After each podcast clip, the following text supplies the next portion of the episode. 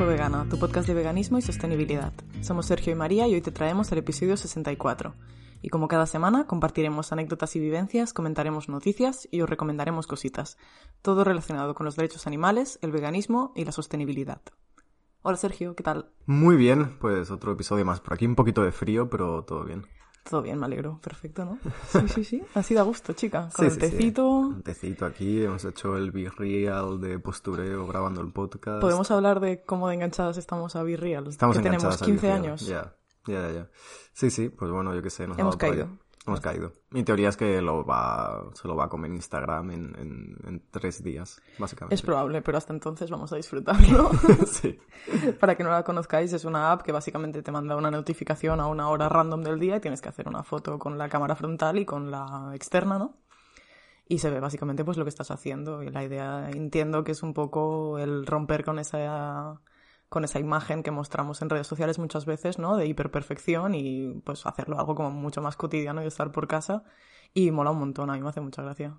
Virreal patrocina este podcast. No, no empieces, digo. La semana pasada igual con Yogiti. Nadie patrocina este podcast. Nadie patrocina Mi este bolsillo podcast. y el tuyo patrocinan este podcast. Correcto. Eh, está guay, está guay, Virreal. Pasa que es, es corruptible como todo, ¿no? Porque... Ya.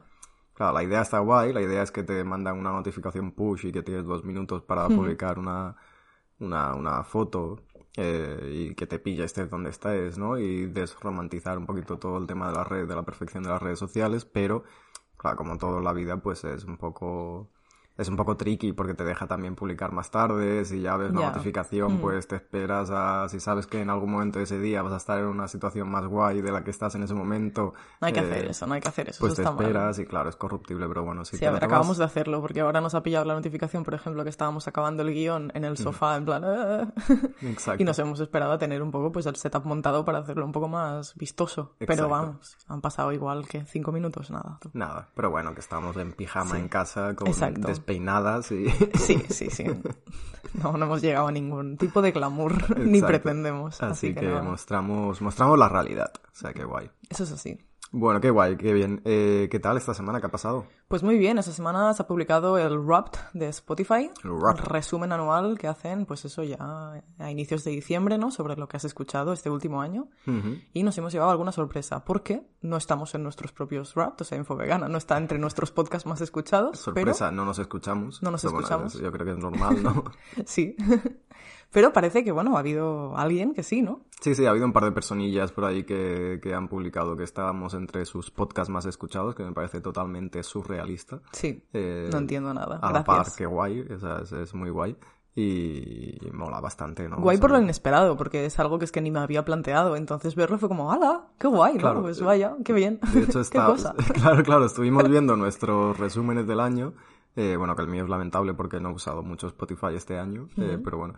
Eh, pero claro, y en ningún momento se me pasó por la cabeza, o sea, a lo mejor le salimos a alguien. Ya. eh, no, no, o sea, ese pensamiento no pasó por mi cabeza, entonces la sorpresa fue guay. Pues sí, mola mucho. Yo tengo que decir que sí, que he consumido mucho Spotify. Me he comido 166 horas de podcast y 433 horas de música. Wow. ¿Cómo te quedas? Qué guay, o sea, muy bien, muy bien. ¿Y que tienes alguna recomendación o algo de los que has escuchado? Mm, Bueno, mi podcast más escuchado eh, en Spotify este año ha sido el de Por si las voces vuelven, de, Ángel, Ángel Martín, Martín. exacto. Eh, pero creo que es porque mi podcast realmente más escuchado, que creo que es The Proof, que antiguamente llamado The Plant Proof, que es el podcast de Simon Hill, que ha hablado de este podcast un millón de veces. Ahora muchas veces lo escucho por YouTube, Ya, es que eso también porque pasa. tienen el vídeo.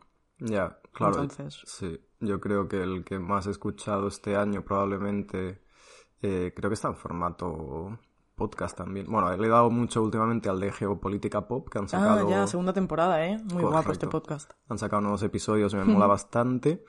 Eh, luego he estado muy, muy enganchado a La Script, que es un podcast de cine, pero claro, este lo veo en YouTube.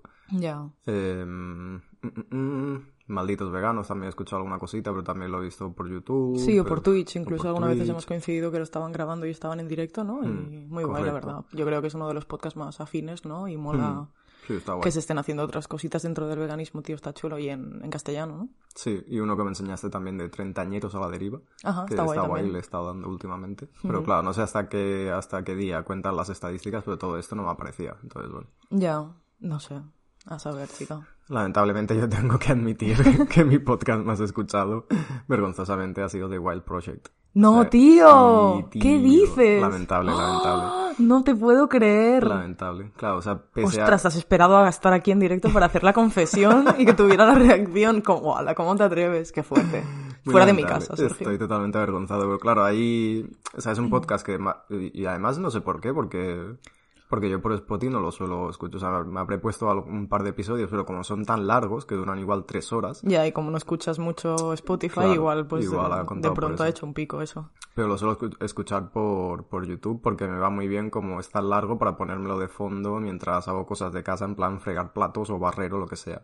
Entonces, claro, pese a no soportar yo la figura de Jordi igual, sí que hay gente que lleva, ¿no? Invitados que las entrevistas pues están un poco guay o los temas que comentan están un poco guay, pese a que el tono general del podcast pues no, no es mi rollo, Yo creo que nos lo ponemos a veces un poco como cringe, ¿no? O sea, yo tuve- Sí. tengo épocas en las que como que estoy mal anímicamente y como que me apetece enfadarme. Y entonces me pongo podcast de gente que odio como para despertar eso. Pero eso en realidad es como una forma súper extraña de autodestrucción, no lo hagáis. O sea, poneros cosas constructivas. Tenéis también el podcast increíble de Reinas y Repollos, por ejemplo, que últimamente las estamos viendo más por Twitch. Y tío, por favor, o sea, teniendo esos discursos por ahí. Y tenéis un podcast muy guay que a lo mejor ahora no están muy activos, pero por ejemplo el de Ingobernables, Mm. de, de Paulita Vigan, Buah, me encantaba. Eh, estaba súper guay las entrevistas que hace, ¿no? Que el, el, el, el- el objetivo principal era como entrevistas a emprendedoras veganas y tal. Estaban muy guay porque contaban muchas cosas. Tenéis también el de Lucía Arana, de También, Derecho Animal. Derecho y animal, sí. Sí, sí. Hay cositas súper interesantes por ahí, o sea que... Sí, que sí, por que favor, sí, no que- escuchéis a Jordi Wild. O sea, No haced sé. lo que queráis, yo qué sé. No seáis yo, por favor. Eh, pero claro, por ejemplo, el año pasado, o el, no sé si fue el año pasado o el anterior, pues claro, estuve muy enganchado al de, al de Ingobernables. Pero claro, como son igual episodios más cortos y tal, y uno lo escuchas por YouTube o Ya. por, por Spotify, pues al final se diluye todo un poco. Pero sí, bueno, sí, guay. pero bueno. ¿Cuál es tu podcast favorito, a pesar de las estadísticas? ¿Tienes alguno que digas, este es mi Hmm. top? A ver, estuve muy enganchado en su día también, aunque son señoros también, a Todopoderosos, que era un podcast de, de cine, que estaba guay. Y, y yo creo que ahora el que más enganchado estaba últimamente es a la script, que no me pierdo, no me pierdo episodio. Pero claro, supongo que al ser ahora ya formato más YouTube, es que no sé ni si lo tienen en Spotify, la verdad, lo tendré, lo miraré y os lo, y os lo cuento. Eh, pero sí, la script yo creo, Qué chulo, muy me guay. mola mucho, sí. Yo creo que este año mi favorito ha sido el de, el de Seb Alex, que por fin me lo escuché del tirón todos los episodios. Se llama The Principles of Change, está en inglés, pero es eh, brutal. O sea, hace unas entrevistas increíbles, muy, muy guay. La gente que trae es brutal. Luego tendría eso de Proof, que no soy muy fan de la, la deriva que están tomando últimamente, porque ha quedado un poco más apartado el tema del, del veganismo, que entiendo que es una cuestión, pues eso, de su interés personal por la ciencia en general y la nutrición en específico y a veces como que no, pues eso, no coincido tanto, no, no me parece tan afín los temas que trata ahora con los que trataba antes, pero me sigue encantando el formato y la gente que trae es brutal y hay un montón de episodios que son, pues eso, súper rescatables Total, sí, sí. y muy guay. Qué guay, qué guay. Bueno, y tenemos el referente del veganismo, lo que es veganismo, el podcast de, de Joseph de la Paz y Joan Boluda, que también está guay, que Sí. en su día No sé si están en parón ahora, ¿eh? Ya, Pero creo sí. que pararon, sí, sí, en su día estaba, estuvimos súper enganchadas y fue uno de los motivos también para iniciar este proyecto. O sea, Sí, qué guay. sí, sí. Sí, sí, sí. Pero que Bueno, sí, que sí, que infinidad de podcast. Sí. Sí, sí. La buena turra, yo que sé, hay muchos. Hostia, la buena turra es muy divertido. Pero Sí. también lo vemos en, en YouTube, es muy guay. Sí, sí, sí. No, no, hay un montón de, de gente haciendo cosas maravillosas, así que a Sí, rebuscar sí. un poquito. También el de Maldito Pollo Drama, a mí me encanta, que Ujú. muy chulo, muy guay. Yo que sé, hay mil. Bien, Chicas, buscad. bien. Hay un montón de cositas por ahí. También nos han comentado, por ejemplo, nos escribió por privado en Insta eh, dietista vegano, Miguel, un perfil de Insta muy guay sobre nutrición plant-based, que nos decía, claro, no salís en mi, que sepáis que no salís en mi rap de Spotify porque os escucho por iBooks. Ah, vale. Yo, vale, vale. Pero que no me pierdo episodio, no sé qué, y mucho ánimo con el podcast. Y yo, vale, vale. Qué moni, mil gracias, qué guay. O sea que, claro, que hay gente por ahí que nos escucha por otras plataformas y que, que claro, no cuentan para el resumen de, de Spotify, obviamente, pero que están ahí, Sí. apoyando. Escribirnos, oye, que nos gusta leeros, jo. Sí, sí, nos Esto- encanta el, el feedback que sí. mandáis siempre y es súper guay, sí, sí. Que sea bidireccional, por favor, exacto. Y nuestra compañera Sara también, que, que es la primera siempre en darnos feedback de- del, del podcast. Yo es que hasta que Sara no dice que el episodio está bien, yo no estoy tranquila. Yo o sea, yo sí, me paso yo no ahí un rato pues con el malestar en el cuerpo. Sí, Sara me da lo que yo digo, ah, pues vale. si Sara pone su sello de aprobación, es que todo está bien y Exacto. podemos continuar. ya está. Sí, sí. Y se quejaba también de que no, en, el grab de Spotify no le aparecía el, el listado de podcasts más escuchados. Ah, ¿no? Que igual no le sale a todo el mundo, no sé, Ah, qué y raro. no sé, si tienes que llegar a unos minutos, pero no creo porque yo no he escuchado mucho y me salía, no sé, igual pues hay gente que no se lo pone, o- sí, sí. Grande, pero bien, bien. Muchísimas gracias a todas por el apoyo. Y bueno, y tenemos más cositas que comentar de la semana, ¿no? Sí, sí, sí. El sábado pasado fuimos a cenar al Teresa Carlas con un amigo tuyo, ¿no? Siempre el buen intento que nos gusta hacer de quedar con gente no vegana y llevarlas a sitios que al menos tengan, sean eso, vegetarianos como mínimo, ¿no? Y un poco pues forzar la situación, pero bueno, salió bien. Suele Sí, salir sí. bien. Salió bien, salió bien. Eh, sí, sí, se esforzó un poco, ¿eh? Porque él propuso, "Os veni- os venís a mi casa a cenar. Y yo, hostia, es que vamos a estar fuera por la tarde. ah, vamos por ahí a cenar, va. Y el Teresa Carla yo creo que tiene opciones... eh, es vegetariano con opciones veganas, pero las opciones veganas son increíbles. Yo creo que es, es de esos restaurantes a los que se puede llevar a gente que no es vegana porque, porque no vas a fallar, porque les van a gustar los platos y tal. Mm, Sí, sí, yo creo que hay como muchos platos que seguramente son fáciles como de reconocer, ¿no? Para gente no vegana, que se parecen mucho seguramente pues a la cocina tradicional catalana, española, como queráis. Correcto. Y está súper rico además, así que genial. Y tiene una tarta de limón, que es una locura. Ya, sin ser Lemon nosotras, nada de eso, ¿eh? ¿Ya? Hostia, totalmente unexpected que nos guste la tarta de limón ahora de Pues ya repente. está, somos esta gente. Un lemon pie que está buenísimo, que Mm. está increíble, sí, sí, sí. Era- éramos eh, muy fans de la tarta de chocolate que tenían, pero creo que la cambiaron, cambiaron la receta y la han cambiado y sigue estando buena, pero no es lo mismo que antes. Eh, pero, o sea, sí, sí, el, el lemon pie está, está increíble. Recomendación desde aquí. Recomendación. Y seguimos comiendo tartas durante el fin de, porque el día siguiente fuimos a casa de mi madre a celebrar el cumple de mi hermano. Correcto. Hizo también una cheesecake vegana, un pastel de chocolate, nos lo llevamos ahí en tupper, hemos estado toda la semana comiendo pastel como unas campeonas. Increíble. El pastel de chocolate vegano que hace tu madre está increíble, pero es que la cheesecake Es que la cheesecake no es- tiene ningún sentido. es Es, que yo no sé por qué no se monta un negocio. Ya, ya, es que triunfaría, tío. Ya. Sí, el negocio de tartas veganas es, es espectacular, la, el cheesecake de, que hace tu madre. Sí, sí, sí. Una cosa de otro mundo, muy bueno, sí, sí. Está riquísima. Ya la traeremos un día para que nos cuente la receta. Exacto. Por favor, comparte con todas Exacto. tu secreto. Pues sí, sí, súper bien. Pues, oye, muy guay. Ah, sí, bueno, pues nuestro amigo en el Teresa Carla se pidió el cachopo, ¿no? Que es de esos platos que yo creo que es eh, como, como que es fácil de reconocer, ¿no? Y que se parece mucho a la receta tradicional y entonces pues como que entra muy bien. Sí, sí, sí. es guay. Y además su, su pareja sí que bueno, pues, está más abierta a todo este tema de probar cosas y yo creo que, que es un restaurante donde la puede llevar en algún momento a, a cenar ahí. Yo creo que volverán, volverán solas a, a- ahí a, Ojalá. a cenar un día. Rico, Qué bien. Pues sí, sí. Se comió 100% vegano y mira, pues si pueden hacer pues eso, más comidas veganas por su cuenta, pues maravilloso. ¿Esto cuenta como activismo? No. pues yo qué sé, chica. Cuenta lo que quieras. Bueno, esta tarde sí que estaremos haciendo activismo en las calles de Barcelona. Bueno, Sí, esta tarde ya esta cuando tarde lo ya cuando lo escuchéis escuchéis será el día anterior por la tarde, pero sí. Correcto, Ayer pero- hicimos activismo, podríamos decir, si nos escucháis el día que se estrena. En fin, eso de las líneas temporales, eso parece 1899. Pues sí, eh, estaremos ahí en Portal del Ángel. Eh, estaremos, habremos estado para las oyentes que lo escuchen en su momento, pero sí haciendo activismo por los animales eh, en Portal del Ángel con pantallas y un poquito pues intentando hablar con la gente sobre qué piensa sobre la explotación animal y tal. Sí, la acción que hacemos, hacemos siempre desde Plataforma Antiespecista de Barcelona, ¿no? La de Abre los Ojos. Y... Sí, ya Pues iremos avisando otro día con más tiempo por si alguien se quiere, se quiere sumar, eh, que tenga tiempo para, para organizarse y tal. Sí.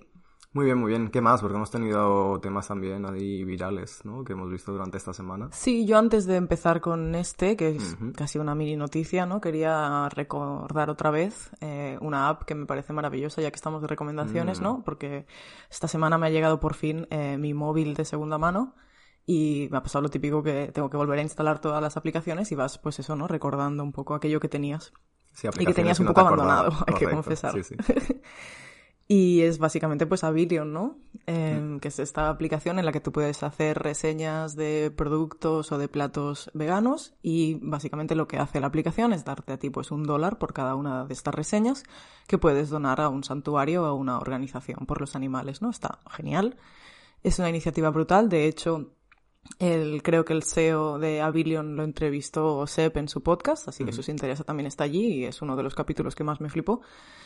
Y pues eso, me, me he acordado que, que ahora que van a venir las fiestas y seguramente vamos a probar muchas cosas veganas o vamos a estar comprando, eh, pues eso, productos que usualmente no tenemos en casa, pues es un buen momento para, pues para tomarle fotos, subirlos, hacer una pequeña reseña y recaudar dinero que a los santuarios les irá genial porque ahora en invierno ya sabemos que necesitan un montón de cosas, ¿no? Mantas, eh, calefacciones para poder mantener a los animales eh, calientes y bueno, todo eso.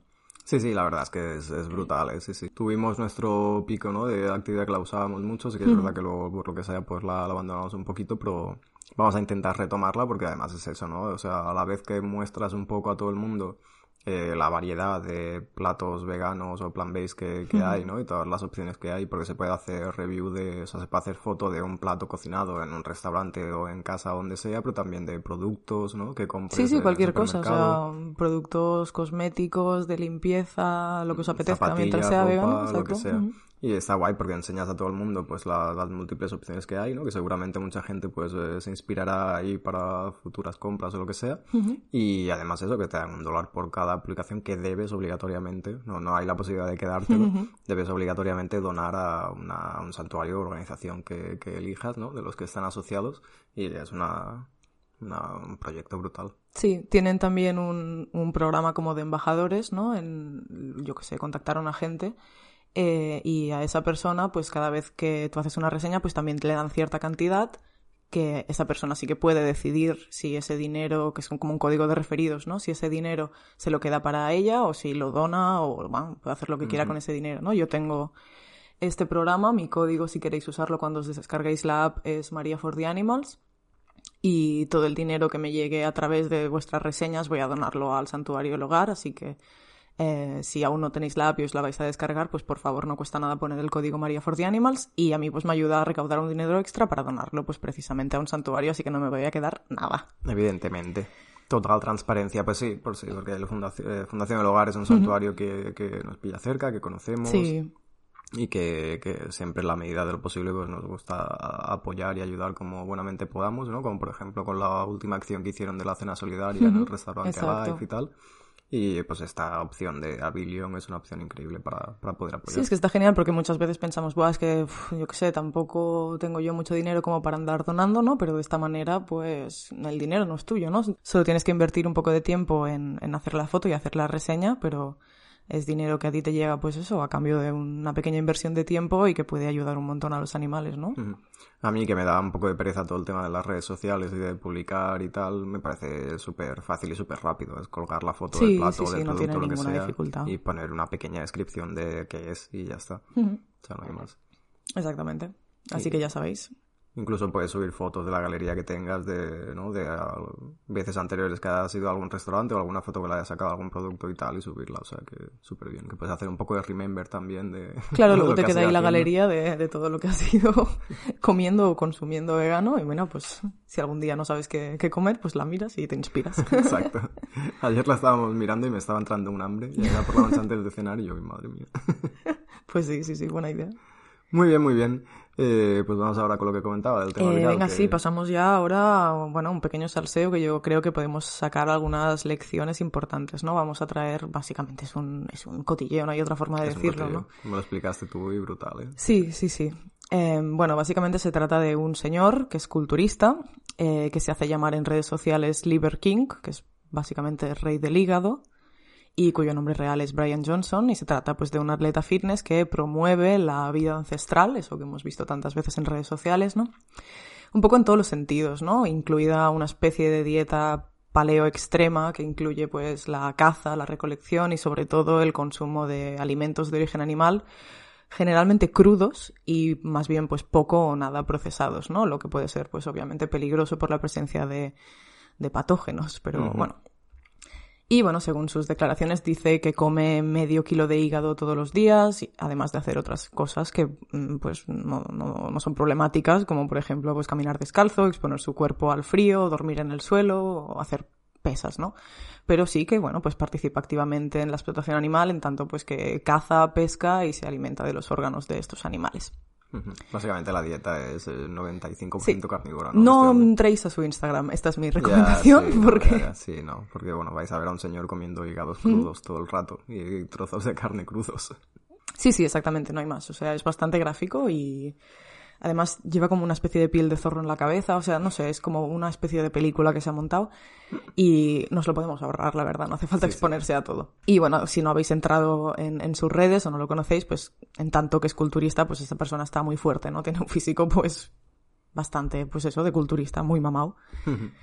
Eh, pero en todos los podcasts a los que ha sido invitado, y ha sido invitado a podcasts pues bastante importantes a nivel mundial, e incluso en sus redes, pues negaba que usara esteroides o cualquier tipo de medicación para pues agrandar sus músculos, sino que decía pues que todo era fruto de su estilo de vida ancestral. Pues bien, el cotilleo básicamente es que esta semana lo han pillado y tras unas filtraciones eh, se ha visto pues que lleva años y que continúa de hecho tomando esteroides. Y no traigo el tema aquí para, para reírnos y para decir, oh, mira, qué pringado, lo han pillado, sino porque creo que es como súper preocupante que personas como él, que tiene pues prácticamente dos millones de followers en Instagram solo, y bueno, tantos otros, ¿no? Porque este es un ejemplo, pero hay muchísimas eh, personas que promueven este tío de, de, de dieta, la vida ¿no? ancestral, ¿no? Y todo eso sí. Sí, la vida ancestral en sí misma no me parece un problema si a ti no, No, te... la dieta, la dieta no te- ancestral. Exacto, sí, eso sí. sí, ahí está la, pro- la problemática, Sí, ¿no? pues hay, hay gente ahí de la reserva Wild Forest ahí también que son, creo que son también un poco de, de esta línea. Puede ser, algo he oído. Algo, algo he visto. Pero bueno, me parece súper preocupante, ¿no? Que haya personas de este tipo, pues, que lancen mensajes de, teóricamente, de salud a jóvenes, seguramente mm, chicos, chavales, mm, impresionables, influenciables, ¿no? Animándoles, pues, a conseguir, eh, a- animándoles a consumir productos de origen animal para conseguir cierto físico. Y me preocupa también, por supuesto, pues que niegan la evidencia científica que nos dice de forma clarísima que consumir productos de origen animal habitualmente puede, por una parte, a nivel de salud, incrementar el riesgo de enfermedades cardiovasculares, cáncer y demencia, cuando lo comparamos con una dieta basada en plantas equilibrada. Y bueno, no solo obvia la evidencia científica en ese sentido nutricional, sino también en relación pues al impacto que tiene en el medio ambiente y por supuesto en relación a la sintiencia de los animales, ¿no? Total. Y bueno, pues yo tengo la sensación de que en los últimos años ha proliferado esta especie de figuras de hipermasculinizadas, ¿no? De señores que pretenden dar ejemplo a los jóvenes como de disciplina, de, de masculinidad, de que son como que no, no son sumisos, que son como tíos muy fuertes, muy dominantes, ¿sabes? Como, no sé, muy estoicos muchas veces, ¿no? Y que tratan de hacer llegar ese mensaje como a la juventud y crearse pues un, following muy grande a través del que pues ganar dinero por supuesto no y lo hacen pues a través de mensajes que, que son muy peligrosos en tanto que pueden dañar la salud física y mental de estos jóvenes pero además hay otras víctimas que muchas veces no se tienen en cuenta que son pues los animales que implica pues el hecho de que estemos pues básicamente mmm, consumiendo cada día, pues eso, medio, medio kilo de hígado, ¿no? Total, total. Eh, a ver, es que... Y aparte duplicando, triplicando nuestra huella de carbono, pero bueno, todo... Sí, todo sí. mal. Todo mal, todo mal, porque, pues claro, él daba a entender que, la, bueno, que las bondades de la dieta ancestral lo llevaban a desarrollar este, ¿no? Unido al, al, ejercicio físico, evidentemente, pues lo llevaban a desarrollar este cuerpo de una forma totalmente natural, uh -huh. y, ¿no? Además, pues eh, se quejan también mucho de todos los eh, químicos asociados a la alimentación y tal, ¿no? Y entonces ellos... Sí, tiene declaraciones súper peligrosas como, no, no, yo es que no creo en los análisis de sangre. Es como, ah, vale, pues perfecto, bueno, ¿sabes? Y hay guay. dos millones de personas que siguen a esta persona y que pueden, no sé, pueden no ser capaces de identificar eh, pues las, las, falacias, las mentiras en sus discursos, tomarlos como propios, ¿no? Y posicionarse en esos lugares y es como, wow, me parece súper peligroso, ¿no? Que está genial que en redes pues cada uno pueda dar su opinión y es verdad que hay muchísimos influencers hablando, bueno, influencers no, hay expertos en nutrición dando contenido muy bueno en ese sentido, resumiéndolo muy bien, pero por otra parte tenemos toda esta marea de señoros del fitness, ¿no? Que, bueno, que promueven unas cosas que muchas veces no están basadas más en, en nada que en lo que es la bro science, ¿no? Y... Total. No, y que muchas veces, o la mayoría de veces, su target es un público bastante joven que uh -huh. está en una edad en la que, eh, por el hecho de ser adolescentes y crecer, están cambiando físicamente, quieren buscar ejemplos, ¿no? De gente a la que sí. parecerse o ejercicios que hacer y tal. Y claro, si te venden esto como la bondad máxima, cuando en realidad el tío se está metiendo esteroides por detrás, pues es muy peligroso el mensaje que le envías mm. a la chavalada y que y cómo los puedes influenciar negativamente. Entonces es un poco... Sí, ¿no? Y que la adolescencia es eso, es una edad súper vulnerable en todos los sentidos, ¿no? De desarrollo tanto físico como cerebral o mental y... Mm -hmm. No sé, pues puede tener consecuencias, todo ello está claro y es, preocupante, ¿no? Él insiste, después de haber reconocido que sí que toma esteroides, ¿no? Que él, todo su proyecto de Liver King es precisamente pues para rescatar a los chicos jóvenes de la depresión y la ansiedad, ¿no? A mí, eso es lo que, a mí eso es que me ha parecido horrible, la verdad. O sea, o sea, no dudo que él lo crea realmente, que su proyecto nace con, con esta intención, y, y, para nada esto va de estigmatizar el tema de, de, su relación con los esteroides, ¿no? Porque puedo entender que él eh, tenga un problema de percepción física lo que sea y que haya caído en el uso de esteroides y que no haya visto cómo salir de ahí y tal. Y evidentemente, pues, esta persona necesita ayuda ahora para, para desengancharse de eso y para, y para salir de, de, ese mundillo. Pero que en el vídeo en el que pides perdón por haber engañado a la gente y admitir que usas esteroides, eh, intentes también como al mismo tiempo victimizarte, ¿no? Y diciendo que esto realmente lo haces eh, eh, para que, ¿no? Para, por la salud mental, para que la gente tenga un ejemplo que seguir, para que no se suiciden, para que no se qué, para que no caigan en malas prácticas y tal. Hostia, es en plan, tío. Ya. Sí, no sé. A mí lo que me molesta es eso, ¿no? Que haya un montón de, de, personas que no leen la evidencia científica y que vayan divulgando pues cosas en base a nada y que eso pueda llegar a tantísima gente, ¿no? Y creo que es súper importante como consumidoras de contenido ser capaces de identificar, ¿no? Cuando una persona pues habla en absolutos, ¿no? Sí, en blancos y negros. Exacto, cuando una persona habla en absolutos, cuando eh, te está diciendo que él tiene la solución definitiva y que solo siguiendo exactamente lo que esa persona hace vas a conseguir lo mismo, cuando dice pues que toda la ciencia es una patraña, ¿no? Creo que cuando podemos detectar ese tipo de pues eso de discursos, ahí pues tienen que saltarnos las alarmas y creo que es importante pues eso comentarlo con la audiencia que seguramente está perfectamente formada en, en reconocer estos discursos, pero siempre está bien, ¿no? hacer Em, pues esta mención y que vigilemos pues eso a las personas más jóvenes de nuestro entorno a quien siguen, ¿no? Y que les animemos a tener pues referentes que puedan ser un poco pues más sanos en ese sentido.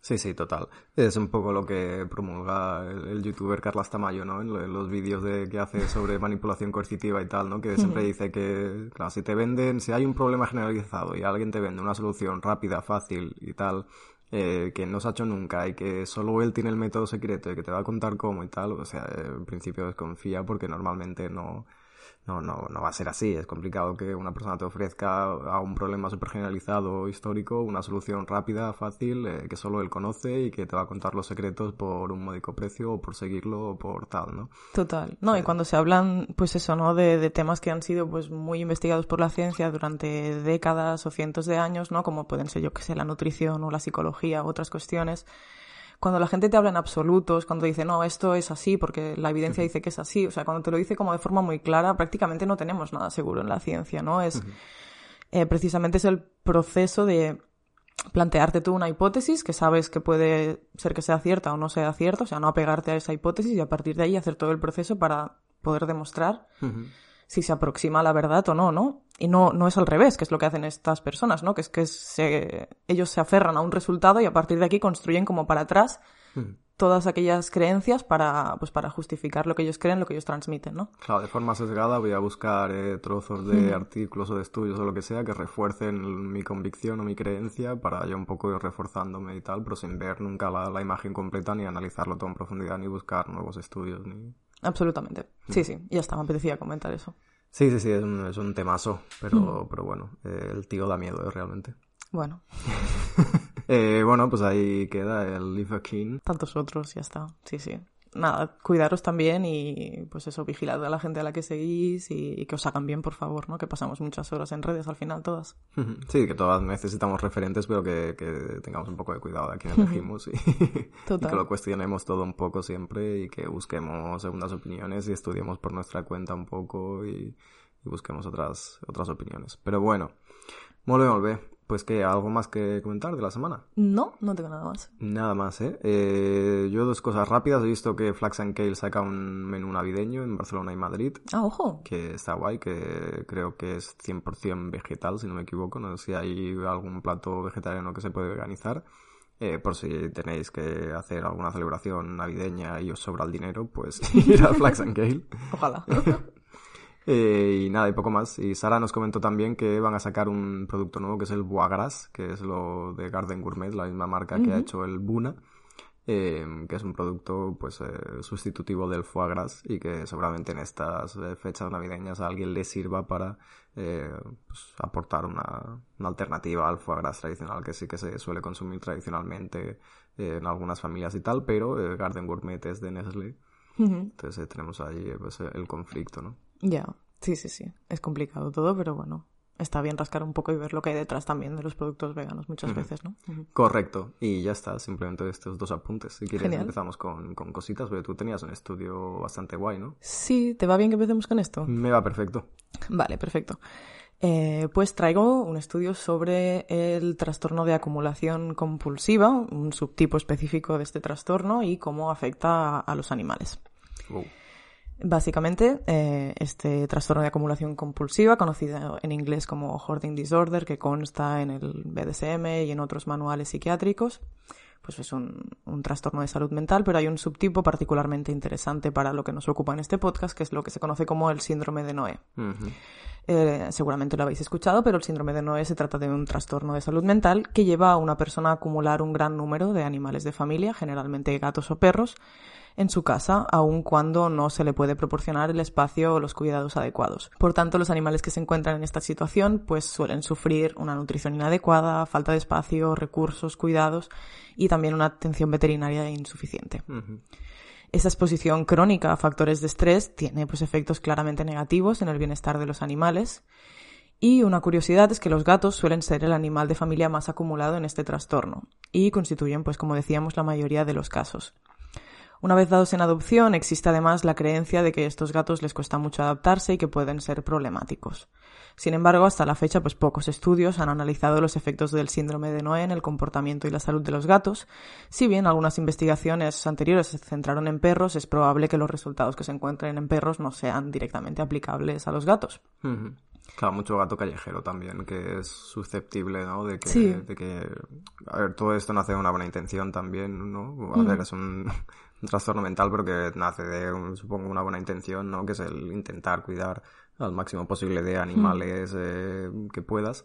No lo conozco, no lo conozco específicamente, no he leído mucho en relación al, síndrome de Noé, así que no me aventuro a, decir nada. Sí que el, trastorno de acumulación compulsiva sí que lo he estudiado más, pero siempre en relación a objetos, ¿no? Así que no, no sé exactamente lo que puede llevar a eso, pero sí, seguramente es probable que una que un trigger ¿no? de, esto sea pues precisamente el querer adoptar a los animales para que no estén en otras condiciones, pero no ser muy consciente de que tú tampoco estás en la situación para proveerlos de lo que necesitan. Sí, claro que tenemos que ser conscientes de nuestros límites siempre y de saber el, máximo número de animales de los que nos podemos hacer cargo y de crear un hábitat eh, para ellos que no sea conflictivo y que estén con todas las comunidades posibles. No me refería a lo de los gatos porque sí que hay un número muy grande de gatos callejeros y son, hmm. supongo que son más susceptibles de eh, acoger, ¿no? Y tal.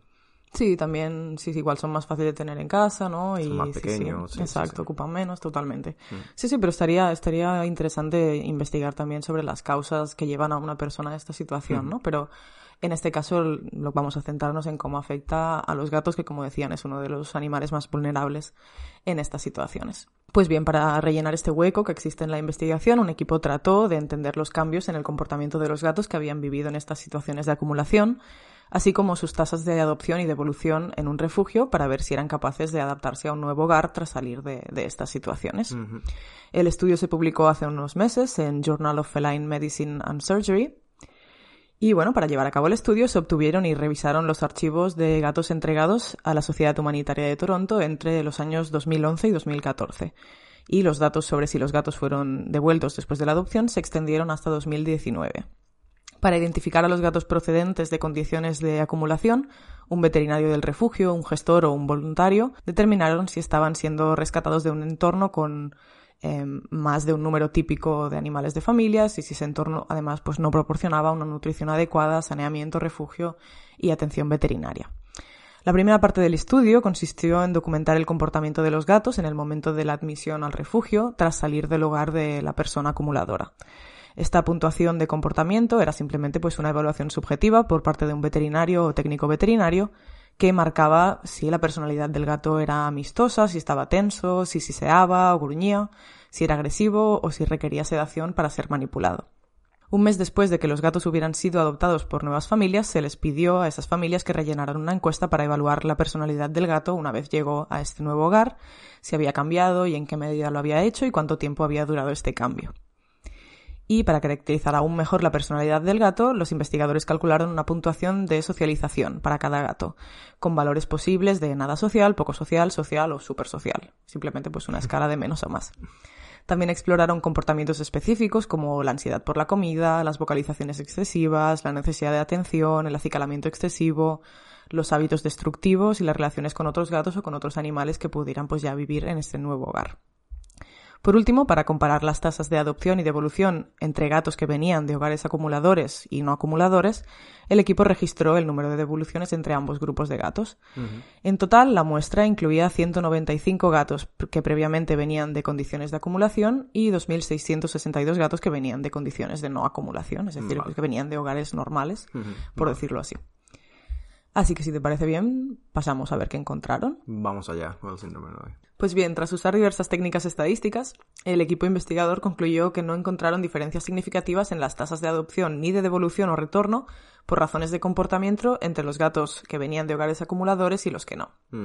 Lo que sugiere que los gatos que venían de estas condiciones de acumulación son perfectamente capaces de adaptarse a un nuevo hogar en el que reciban la atención y los recursos que necesitan. ¿Qué Está muy guay, eso es muy positivo que, realmente no les cree ¿no? El, suficiente trauma o que la experiencia no sea lo suficientemente negativa como para evitar que se puedan adaptar a eh, otros entornos más más positivos y que les permita adaptarse y poder vivir una vida plena en, una familia nueva de acogida, que guay. Sí, yo creo que también es súper importante de, cara a nuevos adoptantes porque rompe un poco con este estigma que existe, ¿no? Que estos gatos pues ya no pueden rehabilitarse, que si vienen de esos lugares pues ya van a tener siempre problemas de conducta. Y bueno, al menos por lo que sugiere este primer estudio en, en el campo, pues parece que, que, no sería así, afortunadamente. Sí, la importancia de que la gente se, ¿no? Que, que no esté, que no se sujete a ese estigma y que realmente sepa que se pueden adaptar para, hostia, poder darles una oportunidad a esos gatos porque se merecen un, una nueva casa, una nueva oportunidad y poder, poder estar guays. Absolutamente. También analizaron el comportamiento problemático de defecar fuera de la caja de arena, algo que el equipo investigador señala que puede ser muy común en un entorno de acumulación debido a la falta de cajas de arena adecuadas y limpias. Correcto. Lo que vieron es que esta conducta fue poco frecuente entre los gatos que venían de hogares acumuladores. Por ello, los autores sostienen eh, que los problemas con la caja de arena pues, pueden no estar necesariamente relacionados eh, con las situaciones de acumulación y es posible que en estos animales puedan ser reversibles una vez el gato pues tenga las condiciones necesarias de higiene en su nuevo hogar. Totalmente, es que los gatos son un amor, es que se adaptan a todo. no, pero sí, sí, o sea, esto sí que es, eh, porque sí que requieren siempre de, son, bueno, son muy cuidadosos con su zona, ¿no? Donde hacen sus necesidades y normalmente si no están en condiciones óptimas eh, te lo hacen ver de una manera gráfica que es eh, defecando al lado del, de la caja de arena. Exactamente. Y sí, sí. Total, así que no solo parece que se adapten en ese sentido, sino que además cuando vamos a, a casuísticas concretas o a problemas de comportamiento concreto, pues vemos que parece que realmente aquello que se creía, pues eh, afortunadamente no es así. Eh, yo creo que bueno, lo más importante que nos muestra ese estudio es que los gatos que vienen de un entorno inadecuado y que han convivido con personas con el síndrome de Noé pueden ser eh, adoptados y adaptarse a su nuevo entorno con bastante éxito, incluso sin necesidad de intervenciones o entrenamientos para cambiar su comportamiento. Además, las personas que habían adoptado a gatos que venían de condiciones de acumulación se mostraban casi todas pues contentas y satisfechas con la decisión de adopción, siendo las devoluciones bastante infrecuentes, afortunadamente. Y algo que es súper interesante, bueno, no sé, me ha parecido muy tierno, es que además un número significativo de los gatos que venían de estas circunstancias eh, acabaron puntuando como súper sociales o sociales una vez que tuvieron tiempo para acostumbrarse a su nuevo hogar. Oh. Lo que de nuevo pues refuerza la idea de que fueron capaces de adaptarse y que una vez estaban en un hogar adecuado y cariñoso, pues eran capaces de mostrar estados emocionales positivos. Qué guay, rompamos con este mito de que los gatos son ariscos, por favor, son lo más cariñoso del mundo. Sí, eh, nosotras también estamos un poco sesgadas, pero... Sí. No hemos hablado del, de que el Byte ha ido al veterinario esta semana, fatal. Lo estaba pensando, ahora, ahora, lo comentamos. Acabamos con esto y luego lo comentamos. Nada, me queda un parrafito a modo de conclusión. Eh, los, hogares cariño, eh, los hogares cariñosos y seguros pueden ofrecer a los animales que vienen de situaciones de acumulación la oportunidad de experimentar el afecto y mejorar su bienestar además de reducir la carga de los refugios que de por sí pues ya sabemos que están completamente saturados. Como defensoras de los animales podemos utilizar los resultados de este estudio para trabajar contra el estigma que existe en relación a la adopción de gatos procedentes de situaciones de acumulación y proporcionando entornos enriquecedores y afectuosos y teniendo un poco de paciencia podemos mejorar en gran medida la vida de millones de animales de familia que actualmente viven en refugios. Totalmente, quería comentar justo lo que decías ahora al final. Estaba pensando en esto. Primero, evidentemente, la importancia de adoptar por delante de, comprar cualquier tipo de, animal de familia. Pero siempre ser conscientes de, sí, sí, sí, si disponemos o no de los hogares adecuados, de los espacios adecuados y si vamos a tener el tiempo también y, bueno, la capacidad económica que requiere tener, pues a eso, a otro ser eh, sintiente en tu casa. Totalmente, que adoptar un, animal, y en este caso un gato, pues siempre es una responsabilidad, como bien dices, tanto económica, de que adaptemos eh, nuestra casa un poquito a ellos, de que demos un enriquecimiento del, del ambiente a, nuestro hogar, ¿no? Pues eso, por ejemplo, los gatos con el tema de los rascadores, ¿no? Ofrecerle diferentes alturas donde él se pueda sentir cómodo porque les gusta estar ahí un poco oteando todo desde... Desde arriba, Desde las alturas eh, que sean juguetes o no, que tengamos tiempo para jugar con ellos, para alimentarlos, tal, para darle el ambiente que, que, necesitan. Y sobre todo, pues un poco de paciencia durante los primeros días, porque evidentemente pues se tienen que adaptar a, a un nuevo hogar, a una nueva familia, a gente, a olores, a todo. Eh, y que pensemos, empaticemos un poco con lo que nos pasa a nosotras mismas cuando cambiamos de entorno, ¿no? Cuando cambiamos de lugar de trabajo, cuando cambiamos de casa, cuando cambiamos de, un grupo de amigos, lo que sea, ¿no? Pues siempre necesitamos un tiempo, un poquito de adaptación, ¿no? Pues que se lo demos también a ese animal, que depende de la personalidad del gato, pues va a tardar un poquito más, un poquito menos, pero que finalmente lo va, lo va a realizar y que está muy bien que estudios como estos lo, lo confirmen y realmente nos, nos ayuden a dotar de herramientas, ¿no? A romper con este estigma de que los gatos que vienen de la calle o que vienen de situaciones de síndrome de Noé o de maltrato y tal, pues no se pueden adaptar a, a una nueva familia. Nada que añadir. Qué guay. Sí a todo. Totalmente. ¿Quieres que comentemos lo de Byte en el Bete? Sí, por favor. ¿Cómo se nos ha pasado esto? Ya, ya, ya. Es que lo estaba pensando ahora cuando hemos comentado el tema de los areneros y... Ya, ya, ya. Yo también. Bueno, pues bueno, este, esta semana nos embarcamos en la aventura anual que es llevar al, al Byte al veterinario. Está bien, está todo bien. Lo, llevábamos para la, revisión, sí, la revisión anual.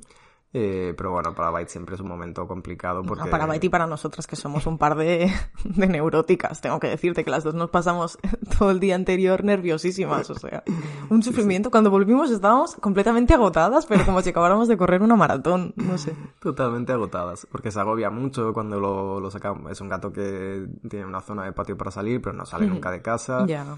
Y evidentemente, pues cuando lo sacamos en el transportín para ir al vete, que son nada, son 10 minutos andando, eh, pues eh, bueno, pues se agobia, ¿no? Se le hace bola. Se le hace bola, sí, sí. Eh, bueno, increíble. Entonces se, se, agobia un poquito y nosotras lo pasamos mal porque también vemos que él no está bien, ¿no? sí, Pero bueno, pero bueno, fue bastante bien el tema del trayecto esta vez porque ¿no? A la ida lo llevé yo, a la vuelta lo llevaste tú y la otra, y el que no estaba llevando el transportín, pues estaba a su lado, lo acariciaba un poco y estaba bastante tranquilo durante el transporte, no maulló como otras veces y parecía que estaba bien, incluso curioso ahí mirando la calle, ¿no? Sí, hay que decir que hemos abandonado los transportines clásicos y ahora tenemos una mochila eh, que está muy bien protegida, pero que él puede ver un poco pues lo que pasa afuera, puede estar pues en contacto con nosotras, ¿no? Y que además para nosotras es mucho más sencillo de cargar porque es un gato que, bueno, es un gatarro, entonces... Sí, sí, es un gato de 6 kilos que... Vamos mucho más rápido cargándolo en la espalda, ¿no? Que con el transportín. Claro, al, ser más, al peso es más o menos el mismo, pero al poder cargarlo en forma de mochila, no, el peso se distribuye más por el cuerpo, evidentemente, y para la persona que lo lleva es más cómodo hacemos que el trayecto sea más corto porque tardamos menos en llevarlo en formato mochila que en otro formato porque era inviable, pesaba Teníamos que parar. Teníamos que ir parando, o sea, es que era, era terrorífico. Eh, entonces él también pues reduce el, tiempo del trayecto hasta el veterinario y, y se agobia menos porque el, el balanceo también, ¿no? El movimiento que hay dentro es menor y va más cómodo, no se mueve todo tanto, no se marea, está, está mejor, se agobia menos. Sí, sí, sí. No, no, el transporte fue increíble, pero ¿qué pasó allí?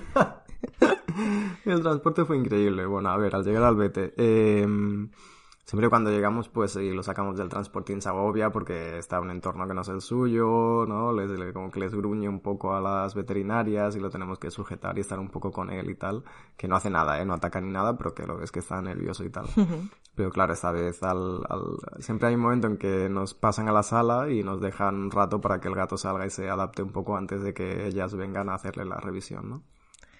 Y en este momento clave, Byte decidió que, bueno, que, que ya no podía más, que estaba harto de la situación y que se iba a cagar en toda la mesa de la veterinaria.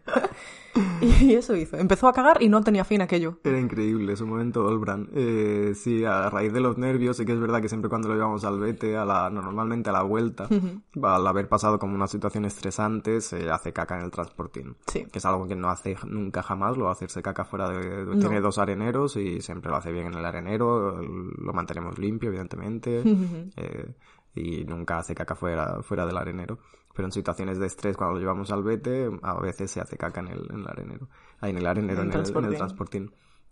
Pero claro, es que lo de esta vez no lo había hecho nunca y fue espectacular. No lo vimos venir, ¿eh? No, lo vimos venir. Es que fue claro, cuan- estar- estábamos contando los segundos para que entrara la veterinaria y nosotros recogiendo las cacas con, bueno, con Pañuelos.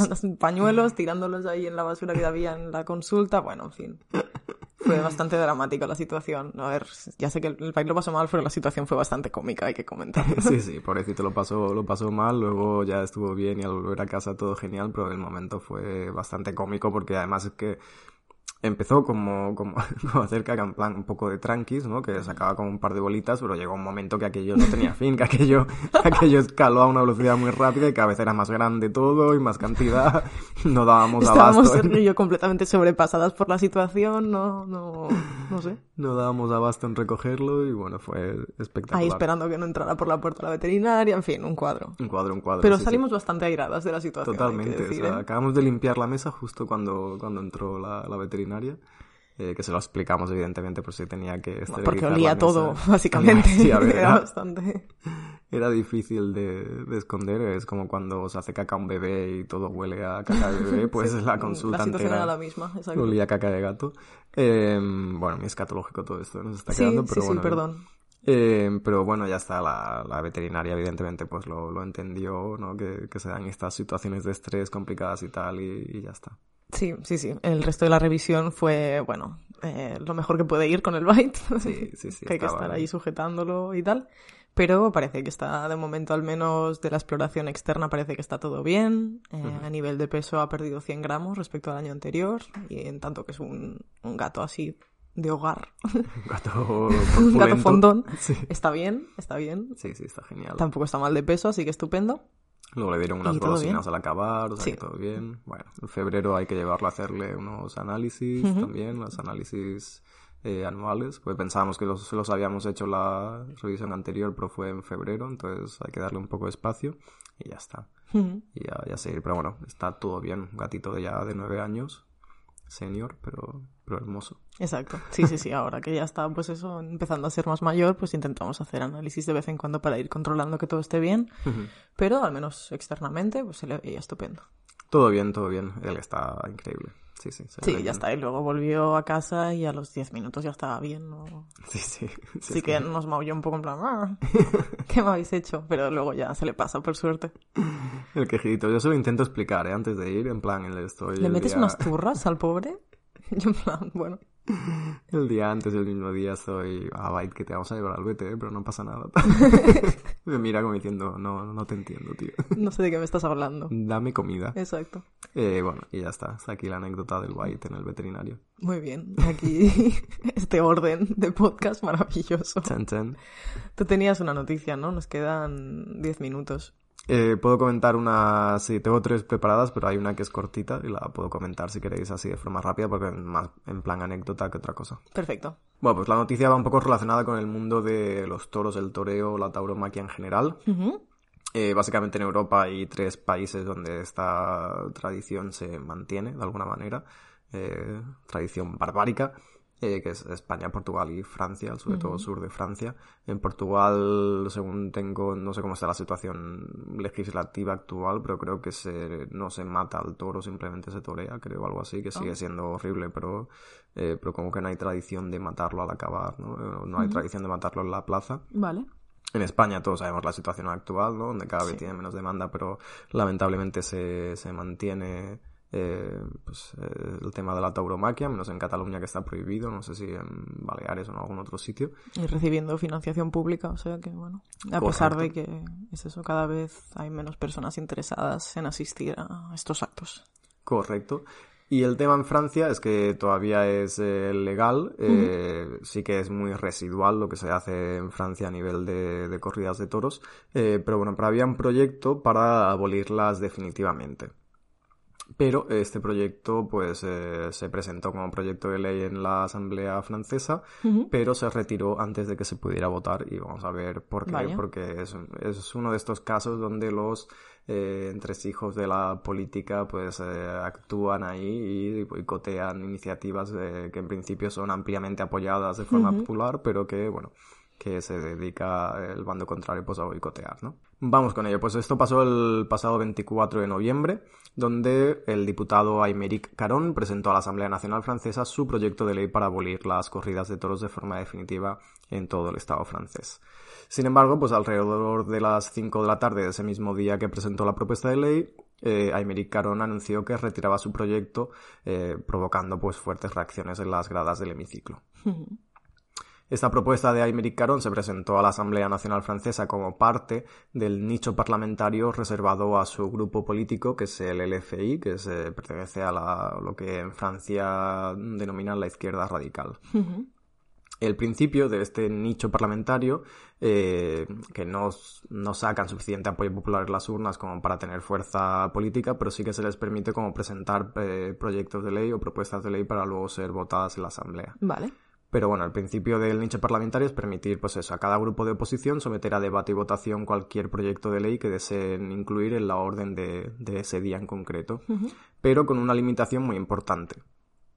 A medianoche de ese mismo día se cierra eh, la participación de ese nicho, se haya votado o no, y el proyecto de ley que se discute, pues si no ha sido, si no da tiempo a que se discuta o se vote, pues eh, se queda ahí en el, en el limbo. ¿Qué dices? Sí. Sí, sí, es algo Pues muy... No tiene ningún sentido, ¿no? No tiene ningún sentido. Y ahora vamos a ver por qué eh, tuvo que retirarlo finalmente. Vale. Aymeric Caron salió a proponer esta propuesta de ley en el hemiciclo sobre las 5 de la tarde, pero después de algunos intercambios de, de impresiones políticas con sus colegas, pues de- denunció la desconcertante cantidad de enmiendas eh, que se presentaron con su, contra su proyecto de ley. Son alrededor de 480 enmiendas, eh, que creo que fue un nuevo récord en las propuestas de leyes que, se, que se pre- que ¿Pero cuánta, presentan. gen- cuánta gente hay allí? ¿Cada uno presentó tres o qué pasó? Claro, claro, claro, sí, sí, ese es el truco, Madre que cada, cada persona o cada político que está ahí en la asamblea puede presentar ta- ta- tantas enmiendas a los proyectos de ley que se presentan como deseen. Eh, siempre lo tienen que justificar de alguna manera y ahora vamos a ver porque algunas serán justificaciones pues un poco absurdas, ¿no? A ver. Eh, bueno, eh, 480 enmiendas en total. eh, comentaban que era como una especie de récord eh, las, las, propuestas de ley en el hemiciclo francés. Eh, y bueno, y estas enmiendas, pues evidentemente, tal como, vemo- como podemos sospechar, pues provenían en particular de los políticos de la extrema derecha que quieren mantener esta tradición de la tauromaquia en Francia. Eh, varios, bueno, Aymeric Caron denuncia que varios cientos de las enmiendas fueron totalmente absurdas.